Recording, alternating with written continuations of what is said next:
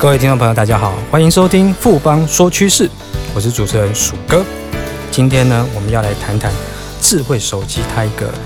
其中一个很重要的一个部件，叫做感测元件。它这个商机其实它背后是非常的庞大的。那为什么呢？我们先稍待一下，我们待会就会来揭晓。我们马上回来。哎，最近五 G 概念股很夯哎，你有没有买啊？我当然是概念股一把抓喽！那么厉害，快教教我啦！富邦世代行动通讯 ETN 连接的指数成分是十档台湾极具五 G 概念的上市股票，而且 ETN 投资门槛低，小额资金就可投资哦！太棒了，我要赶快去买！富贵要人帮，ETN 买富邦。富邦证券指数投资证券基金管会同意生效。微博表示，本指数投资证券绝无风险，投资人交易前应详阅公开说明书。本公司经目的事业主管机关核准之许可证号为一百零七年金管证总字第零零五三号。欢迎回到富邦说趋势，我们今天很荣幸邀请到富邦投顾研究部的资深经理张成维来和我们谈谈整个智慧型手机它的感测元件的概况跟商机。成维好，鼠哥好，各位听众大家好。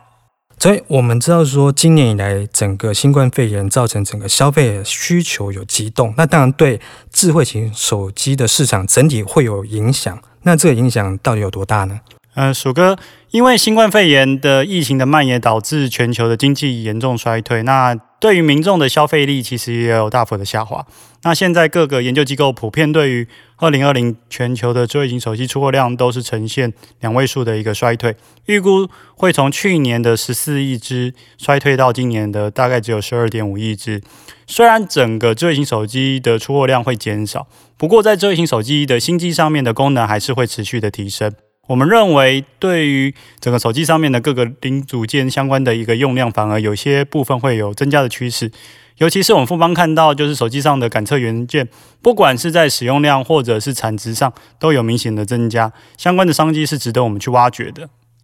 成维这边其实点出的重点，也是今天整个节目的一个很重要的观念，就是整体的智慧型手机，虽然它的数量今年来看会比去年减少，大概有到两位数，其实是蛮大的一个减少幅度。可是因为它里面的用的元件，它有可能本身数量，一只手机里面用的数量是增加的，所以在智慧型手机感测器里面有什么值得我们留意的商机呢？首先值得观察是，现在目前的智慧型手机都有多镜头。的一个趋势，那整个多镜头就会带动整个影像感测模组使用的数量的增加。由于目前整个智慧型手机在硬体规格其实差距并不大，反而大家会非常着重它在拍照功能。而且我们常看到一些所谓的手机的评比，它都会把拍照这个效果当做是手机功能的一大重点。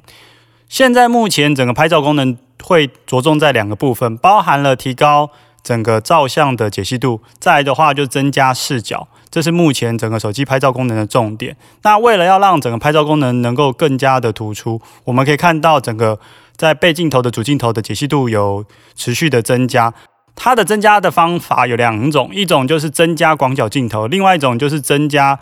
变焦的远程的一个摄影镜头，能够让整个拍照的性能更加加强。那所以我们也可以看到说，现在很多手机。除了你有看到可能三镜头或者四镜头或五镜头，那以今年的新机来看到的话，搭载三个后镜头已经变成标配了。像今年华为的旗舰机种 P40 Pro，它就搭载了五个后镜头。那整个镜头数量除了持续增加的话，整个镜头解析度其实有在做一个提升。以今年的旗舰机来看的话，六千四百万画素以上的手机有机会成为主流。那整个画素的提升，就会带动整个高阶的 CIS 影像感测器需求的一个增加。由于整个越高阶的一个影像感测器需要搭载更多的一个薄塑胶的镜片，所以我们认为就是说，对于整个镜头成本其实也会大幅度的提升。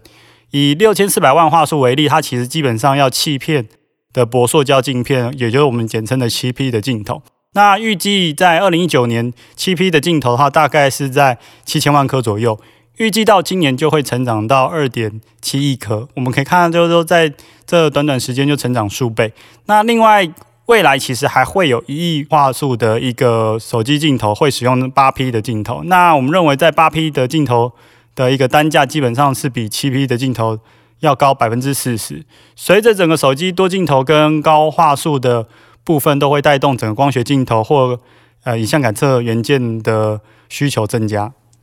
所以画素的提高，然后还有当然的功能，就是多镜头的这个发展，其实会带来整个感测元件更大的一个商机。那我们知道说，除了手机影像这个部分之外，这个镜头啊，除了在拍照。好像还有一些其他的应用。前面有提到，就是手机后镜头除了呃所谓的主镜头、广角镜头，或者是变焦的远方摄影镜头之外，现在的旗舰机还有导入一个比较新的，就是呃具有扩增实境功能的非实测距镜头，简称 ToF。那 ToF 其实简单来说就是一个 3D 感测。的镜头，那它比较特别的是，它能够测量可能在数公尺以内的物体的形状啊，或者是距离。那现在这个 ToF 镜头虽然相较于它的精准度，相较于我们现在呃 iPhone 所使用的影像感测、视觉辨识的部分的结构光的技术要略逊一筹。不过它这个 ToF 镜头有一个特点，就是它成本是比较低，而且它的感测的距离比较远。那另外我们可以看到，就是说这些后镜头使用了。这个 T F 镜头哈，基本上它可以用很多的扩增实境或者是 VR 的一些相关功能。那有研究机构预估的话，这个 T F 镜头的话，目前的市占率占手机大概只有五 percent 左右，但是预估未来到二零二五年，它会成长到四十二。二 percent 的一个渗透率。那今年无论是三星的 S 二十，或者是华为的 P 四十 Pro，基本上都已经有在手机的后镜头导入了 T F 感测器。那今年上半年，其实 Apple 它本身在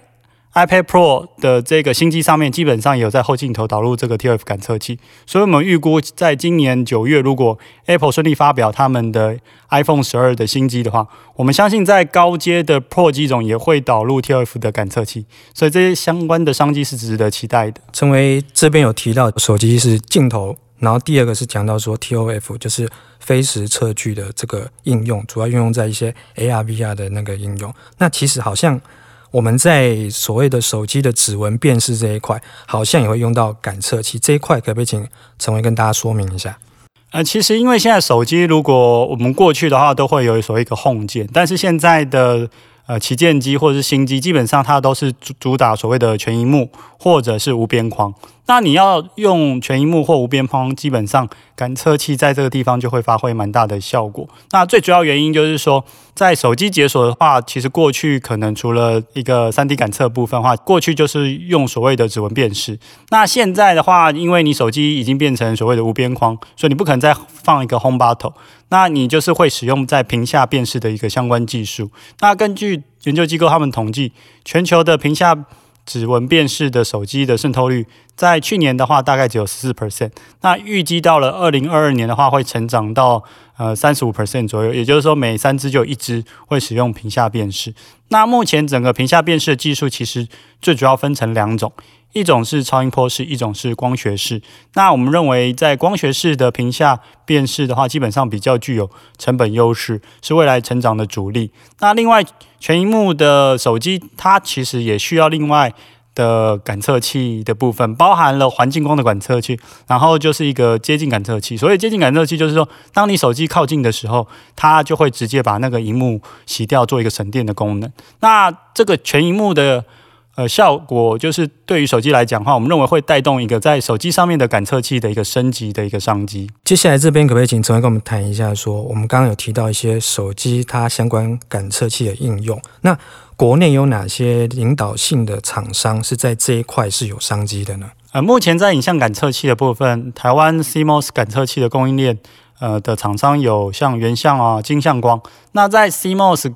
呃，感测器的测试封装的部分，则是有同心电、胜利、金源电或精彩等公司。那至于在光学定投的部分的话，还是最主要是集中在所谓的大力光跟玉金光的部分。那另外在相机模组的部分的话，则是可以留意华金科跟致伸。至于我们刚才有提到在光学式的屏下辨识的部分的话，则是有神盾啊、翼龙啊、敦泰这些公司。那在环境光的一个感测器跟呃近距离的感测器的部分，则有升佳。最后这边请教一下成维，就是我们在感测器这一块，除了运用在手机领域之外，是不是还有其他三 C 周边的一些产品也会运用到感测器？目前全球最大的一个感测器厂商就是 Sony 跟意法半导体。那这两家公司的话，最主要是呃聚焦于高精密度或是高整合度的感测器或模组。那这两家公司他们所应用的领域，大部分就是在消费性电子、车用或者是工控相关的领域。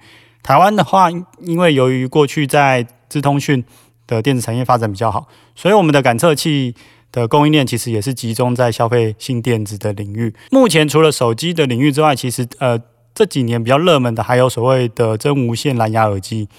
现在真无线蓝牙耳机已经变成了感测器快速成长的一个新的应用应用领域。那随着整个这个耳机的出货量大幅度的增加，也会带动 MEMS 麦克风的出货。那台湾包含了裕泰、康控、美律这些都有在这个 MEMS 麦克风做一个布局，也会跟着受益。